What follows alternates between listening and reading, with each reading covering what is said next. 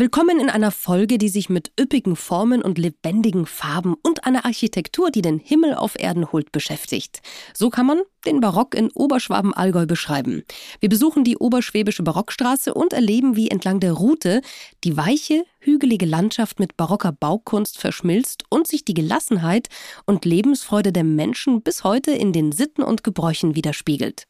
Die Freude am Leben, am leiblichen Genuss, an Musik, Fest und Spiel, die wurzelt, und da besteht kein Zweifel, tief im Barock.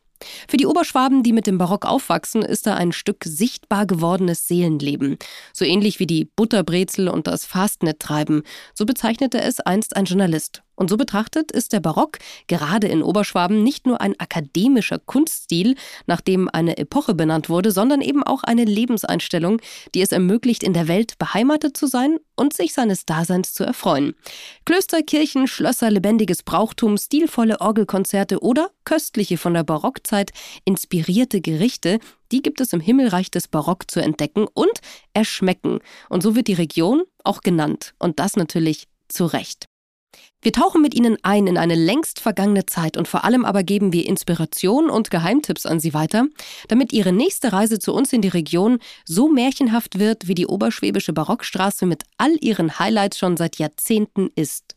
Viel Spaß beim Barock erleben und bestaunen, aber auch beim Erlauschen und Genießen. Das Podcastle. Oberschwaben, Allgäu entdecken. Folge für Folge die Region und ihre Menschen erleben.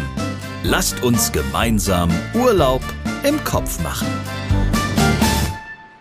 Gleich mal zur Einordnung. Barock, das war der vorherrschende Kunststil von etwa 1600 bis 1750 in Europa. Wie so vieles ging auch diese Epoche von Italien in dieser Zeit aus und die katholische Kirche wollte vor allem ihre Macht und Herrlichkeit präsentieren. Und nicht nur die Kirche, auch die Fürsten zeigten im Barock ihren Einfluss und so entstand also ein Stil, der bis zum Dreißigjährigen Krieg auch in Oberschwaben viele Kunstwerke erschaffen hat. Architektur sollte harmonisch in die Landschaft übergehen. Ein Park wurde also mit Blumenbeeten, Säulen und kleinen Brunnen als Gesamtkunstwerk angelegt. Und genau deswegen ist die Oberschwäbische Barockstraße keine einfache Strecke von A nach B, sondern ein wahres Erlebnis. Auf einer Länge von 860 Kilometern gibt es vier Routen mit über 50 barocken Stationen zu entdecken. Die Oberschwäbische Barockstraße führt durch Süddeutschland, Österreich und die Schweiz und verbindet dabei Donau, Bodensee und Iller. Und da sich in der Barockzeit die Klöster der Region geradezu überboten haben, um ihre Macht prunkvoll in Szene zu setzen, gibt es hier die schönsten Bauwerke dieser Zeit auch heute noch zu entdecken. Als eine der ältesten Themenstraßen Deutschlands hat unsere oberschwäbische Barockstraße schon tausende Gäste und Reisende begeistert. Denn entlang der Route warten Klöster, Abteien und Kirchen, Schlösser und natürlich wie immer unsere wunderschöne Landschaft auf die Zeitreisenden. Bei uns entdeckt man die Epoche des Barock aber mit allen Sinnen. Man kann sie erlauschen im Klang der barocken Orgeln. Man kann sie bestaunen und erleben, nicht nur beim Blick in prunkvolle Baudenkmäler, sondern auch beim Besuch der vielen Brauchtumsveranstaltungen. Und man kann den Barock auch erschmecken, wenn man sich an eine reich gedeckte Tafel mit besonderen kulinarischen Highlights und einem köstlichen Klosterbier setzt.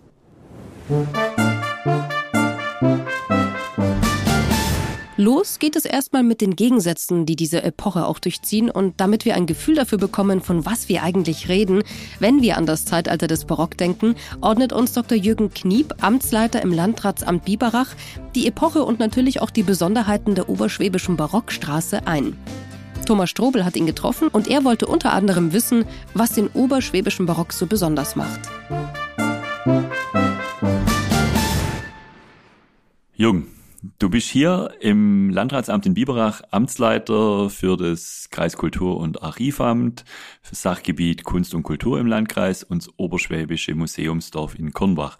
Das heißt eigentlich, du bist dienstlich der Barockbeauftragte hier im Landkreis, oder? Wenn man so will, ja. Als äh, Historiker interessiert mich der Barock natürlich, aber man hört es ja auch meiner Sprache an. Oberschwabe bin ich keiner, ich bin eigentlich aus dem Nordwürttembergischen aber wenn man von außen kommt, schärft es ja auch den Blick dafür, was Oberschwaben und auch was den oberschwäbischen Barock so besonders macht. Was macht denn denn besonders? Also ich glaube, hier in Oberschwaben haben wir die Besonderheit, dass der Barock nicht nur die Städte und Dörfer bis heute prägt, sondern auch die Menschen, die Mentalität, Kultur in vielerlei Hinsicht prägt. Nicht als einziges ausmacht, aber immer noch deutlich Spuren hinterlassen hat. Das ist hier in Oberschwaben sicher anders, als es in anderen Gegenden der Fall ist. Okay, man hört schon, du kennst dich sehr gut aus. Das heißt aber auch, dass du uns wahrscheinlich ein bisschen was über die Oberschwäbische Barockstraße auch noch erzählen kannst, oder? Der Barockstraße begegnet man in Oberschwaben ja auf Schritt und Tritt. Das Logo, also der barocke Engel, der findet sich ja an unglaublich vielen Straßenschildern. Und es liegt natürlich daran, dass sich auch in unglaublich vielen Dörfern und Städten tolle Barockkirchen, Barockschlösser, aber auch vieles anderes findet, was barock ist, aber jetzt gar nicht mit Bauwerken zu tun hat. Von daher ja, diese Barockstraße findet sich ganz oft, weil einfach auch der Barock hier in Oberschwaben so oft zu finden ist. Die Oberschwäbische Barockstraße hat ja vier Routen. Die Hauptroute, die Ostroute, die Westroute und die Südroute. Was erwartet einen denn, wenn man auf den vier Routen unterwegs ist? Kannst du uns da einen kurzen Überblick geben? Barock, Barock, Barock. Also klingt banal, aber man bekommt wirklich ein unglaublich gutes Gefühl dafür, auch wie vielfältig Barock ist. Es ist ja nicht so, dass man sich da nur Kirchen anschaut und eine schaut aus wie die andere, sondern es ist unglaublich viel. Das beginnt im Norden bei Kloster Wiebling, spektakuläre Klosteranlage mit spektakulärem Bibliothekssaal. Das geht ja im Süden bis weit in die Schweiz, St. Gallen, UNESCO-Weltkulturerbe, ein herausragender Ort an der Oberschwäbischen Barockstraße. Und es braucht halt die verschiedenen Routen, um die Vielfalt des Barocks in Oberschwaben überhaupt irgendwie einfangen zu können. Du hast gerade gesagt, bis nach St. Gallen im Süden. Jetzt liegt St. Gallen ja bekanntlicherweise in der Schweiz. Wie kommt es, dass St. Gallen an der Oberschwäbischen Barockstraße liegt? Na, es ist von der Kunstgeschichte her der gleiche Barock. Es sind die gleichen Künstler Künstlerinnen und Künstler, die da unterwegs sind. Und äh, es zeigt einfach, dass die politischen Grenzen von heute nicht nur damals nicht bestanden haben, sondern eigentlich keine Bedeutung gespielt haben im kulturellen Sinn. Insofern ist es sehr konsequent und ich finde es ganz im Gegenteil richtig, dass man heute nicht sagt, St. Gallen darf nicht dabei sein, weil es in der Schweiz ist, oder Kempten darf nicht dabei sein, weil es heute in Bayern liegt, sondern es versucht eben, diesen barocken Kulturraum zu umfassen. Und da hat die Barockstraße eindeutig ihre Stärken. Gibt es denn auch in der Landschaft äh, sichtbaren Barock? Ja, letztlich ist die ganze Landschaft, wie sie sich in Oberschwaben zeigt, ja Kulturlandschaft. Das heißt, die ist nicht einfach natürlich entstanden, sondern die wurde von den Menschen so geschaffen, wie sie sich heute zeigt. Und das ist jetzt nicht ausschließlich barock, ganz vieles hat auch mittelalterliche Wurzeln, aber wenn man sich allein die Weiher beispielsweise anschaut, es gibt ja in Oberschwaben Dutzende, hunderte Weiher, dann sind ganz viele davon halt ehemalige Fischweiher von den zahllosen oberschwäbischen Klöstern. Insofern ist das ein Beispiel dafür, dass das barocke Leben, auch die Landschaft, wie wir sie heute, 200 Jahre nachdem der Barock rum ist oder 250 Jahre später, ähm, der Barock diese Landschaft einfach immer noch prägt. Das Museumsdorf Kornbach in Bad Schussenried, für das du ja selber zuständig bist, das liegt auch an der Oberschwäbischen Barockstraße. Es ist ein Freilichtmuseum, dort werden über 40 historische Bauwerke, hauptsächlich Bauernhöfe gezeigt. Im ersten Moment könnte man meinen, dass ein Freilichtmuseum dieser Art mit Barock gar nichts zu tun hat. Gibt es vielleicht aber doch einen Zusammenhang? Ja, freilich gibt's den. Diese Bauern, diese Taglöhner, die da die Felder umtreiben und ihre äh, dürren Kühe melken, die erwirtschaften ja das Einkommen konkret des Klosters Schussenried, woraufhin man sich dann eben auch einen hübschen Bibliothekssaal und eine hübsche Kirche leisten kann. Das heißt, der Reichtum des Barocks, der uns heute entgegentritt in vergoldeten Stuckaturen, in kostbaren Fresken, in wertvollen liturgischen Gewändern, das Geld musste irgendwo herkommen. Das haben ja einfache Bäuerinnen, Bauern, Taglöhnerinnen, Knechte, Mägde, Handwerker erwirtschaftet. Insofern ist es natürlich ein ganz wichtiger Punkt, dass man nicht nur den Barock von oben zeigt, also sich an goldstrotzenden Kirchen erfreut, sondern dass wir ähm, im Oberschwäbischen Museumsdorf in Kürnbach, aber beispielsweise auch im Bauernhausmuseum in Wolfegg diese Geschichte von unten erzählen können. Wie haben denn die Leute gelebt, die eben nicht eine vergoldete äh, künstlich marmorierte Säule in ihrer Stube hatten, sondern die froh waren, wenn sie abends noch einen Schwarzmus auf den Tisch gekriegt haben. Insofern finde ich, gehört es natürlich zum Barock dazu, weil der Barock bei aller Freude am Feiern, die dieses Zeitalter ausmacht, äh, für viele ja auch ein Leben voller Entbehrungen bedeutet hat. Jürgen, jetzt haben wir ganz viel über große Bauwerke, kleine Bauwerke, über die Landschaft gehört. Gibt es andere Themen rund um den Barock, die man vielleicht noch erwähnen sollte, wenn es ums Thema Oberschwäbische Barockstraße geht? Ja, auf jeden Fall. Gerade dann, wenn es darum geht, dass sich barocke Sachen erleben lassen, auch außerhalb von Schlössern und Kirchen. Dazu gehören ja ganz viele Veranstaltungen. Also die Fasnet, die zutiefst in Oberschwaben verwurzelt ist und die unverkennbar katholische Wurzeln trägt. Ähm, auch die vielen Wallfahrten, also so ein Blutfreitag in Weingarten muss man mal erlebt haben. Ja, ich finde auch, dass man hier wunderbar Barock genießen kann, schmecken. Also wenn man sowas anschaut wie ein Knauzenweg in Biberach oder die Seele, die oberschwäbische, aus Dinkelmehl, weil in der Barockzeit vor allem Dinkel angebaut wurde und Dinkelmehl in der Backstube eben anders behandelt werden muss und deswegen diese so köstlichen Seelen entstehen. Das ist ja was, was sich wirklich bis heute sehr gut auch schmecken lässt. Oder ein gescheites Bier. Das heißt, man kann die Oberschwäbische Barockstraße nicht nur sehen, sondern man kann sie regelrecht mit allen Sinnen erleben inklusive Orgelkonzert und inklusive musikalischer Darbietung. Aber wenn Barney Bitterwolf gleich noch kommt, dann bekommen wir hoffentlich auch was zu hören in dieser Podcast-Folge. Das hoffen wir doch. Danke dir.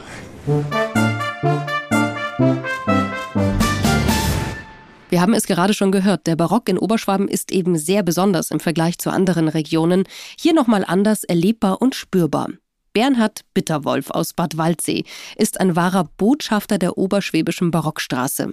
Thomas Strobel hat ihn getroffen und hat sich erklären lassen, warum Bernhard ein oberschwäbischer Barde ist und was das eigentlich bedeutet.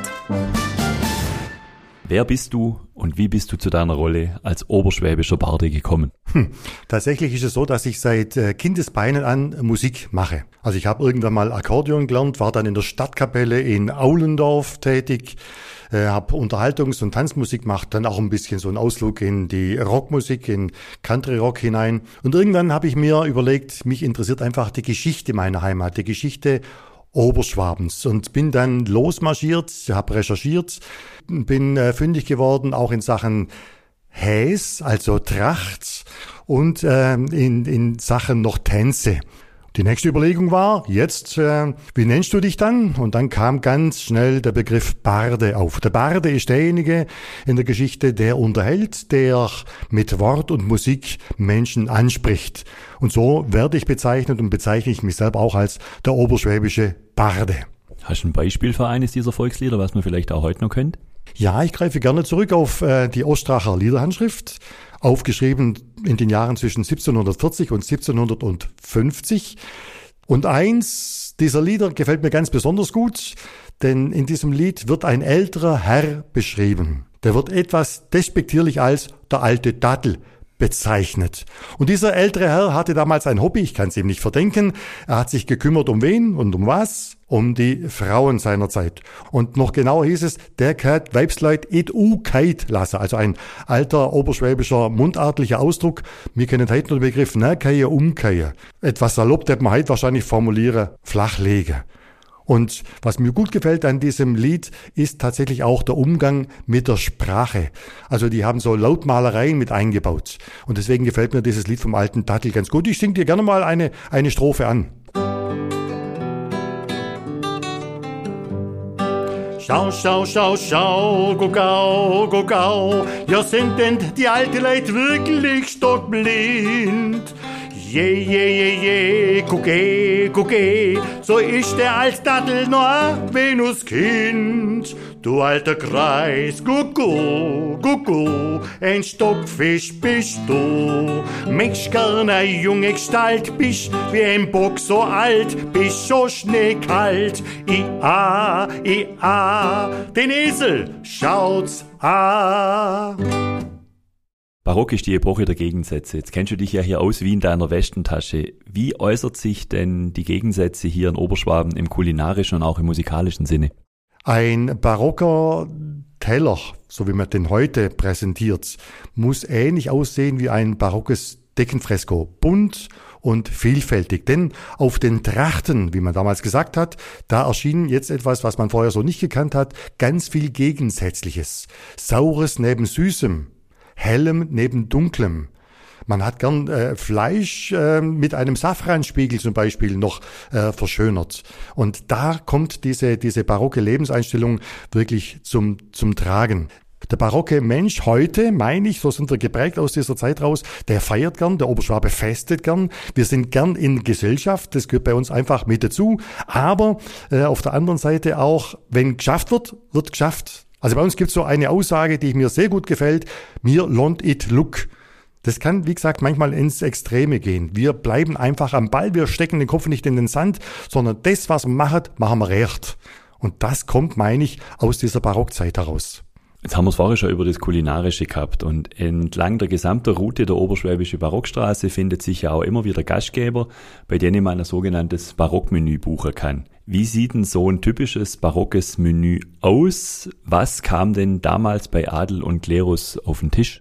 Bei diesen barocken Menüs gehen wir quer durch die Hierarchie, durch die Stände hindurch und ich versuche dann immer zu erläutern und auch darzustellen, wie die Lebenssituation der einzelnen Stände auch war. Das heißt, es geht zum Beispiel los mit der Brente Suppe, die kenne ich noch von meiner Oma äh, und wir enden dann natürlich auch mit, heute würde man sagen, Sorbets, also mit Eis, das tatsächlich auch in der Barockzeit schon produziert werden konnte, etwas, was aber tatsächlich dem Adel vorbehalten war. Und unsere Wirte machen es natürlich heute so, dass man es heute gut essen kann, dass also die Menschen ähm, nicht erschrecken müssen, sondern wir versuchen den Gaumen der heutigen Gäste, dem versuchen wir zu schmeicheln. Und dazwischen immer gibt's kleine Anekdoten, musikalische Beiträge von mir. Äh, es ist ein unterhaltsamer, aber auch informativer Abend, der dort unseren Gästen bevorsteht. Hast du einen persönlichen barocken Lieblingsplatz an der Oberschwäbischen Barockstraße? Ah, wenn ich jetzt da anfange aufzuzählen, dann werden wir heute nicht mehr fertig. Aber natürlich äh, gehört zu meinen Lieblingsplätzen äh, Steinhausen dazu, diese wunderschöne Wallfahrtskirche, einfach weil sie so traumhaft liegt.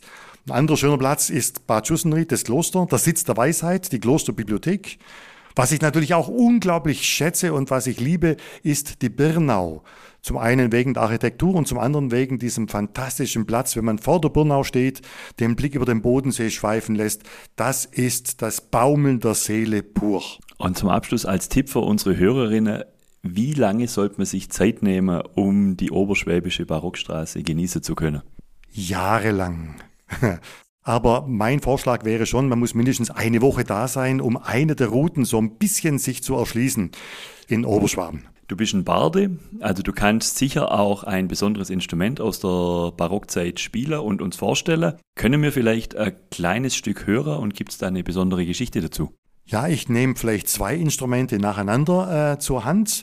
Zum einen eine sogenannte Sackpfeife. Das ist, wenn man will, ein Dudelsackinstrument, aber unsere Chronisten schreiben eben von Sack oder von Schäferpfeifen. Im Gegensatz zum schottischen Sack ist unser Instrument, so wie wir Oberschwaben sind, leise, zurückhaltend, feinfühlig, liebevoll.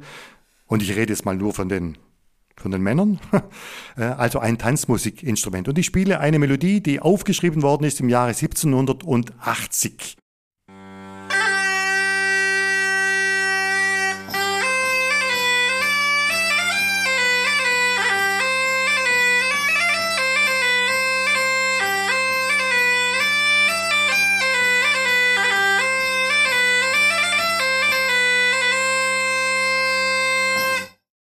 kann mich kaum mehr an diese Zeit erinnern, aber 1780 aufgeschrieben, wahrscheinlich etwas älter, weil Volksmusik wurde nicht tradiert über das Notenblatt, sondern man hat voneinander einfach gelernt, etwas, was heute zu kurz kommt. Und dann spiele ich gern noch auf einem ganz besonderen Instrument.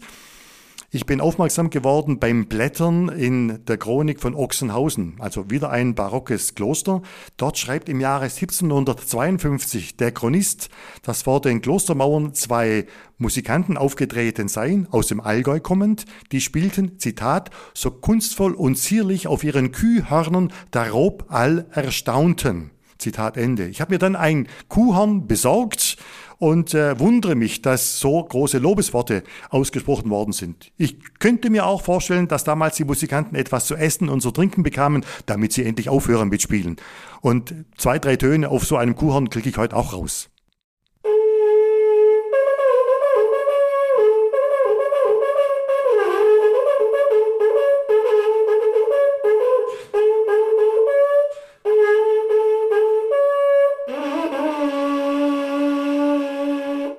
Sind uns sicher, dass auch du dir jetzt was zum Essen und zum Trinken verdient hast. Kunstvolle Museen, die prächtigen Schlösser, Klosteranlagen und Kirchen und ein barockes Lebensgefühl, das seinesgleichen sucht, erwarten die Besucher entlang der oberschwäbischen Barockstraße. Fast schon wie Perlen an einer Kette reihen sich die Bauwerke und Kulturschätze entlang der Strecke an. Und alles bettet sich in unsere hügelige Landschaft ein, wird von Bauerngärten geschmückt und am Ende hat man als Besucher und Gast bei uns das Gefühl, man ist in einem Gesamtkunstwerk unterwegs gewesen. Es gibt noch so viele Geschichten und Orte, die genauso erwähnenswert wären. Deswegen haben wir für Sie natürlich alles zusammengefasst. Alle Infos zur Oberschwäbischen Barockstraße gibt es bei uns auf oberschwaben-tourismus.de. Das Podcastle. Der offizielle Podcast der Oberschwaben Tourismus GmbH. Mehr Infos gibt's unter oberschwaben-tourismus.de.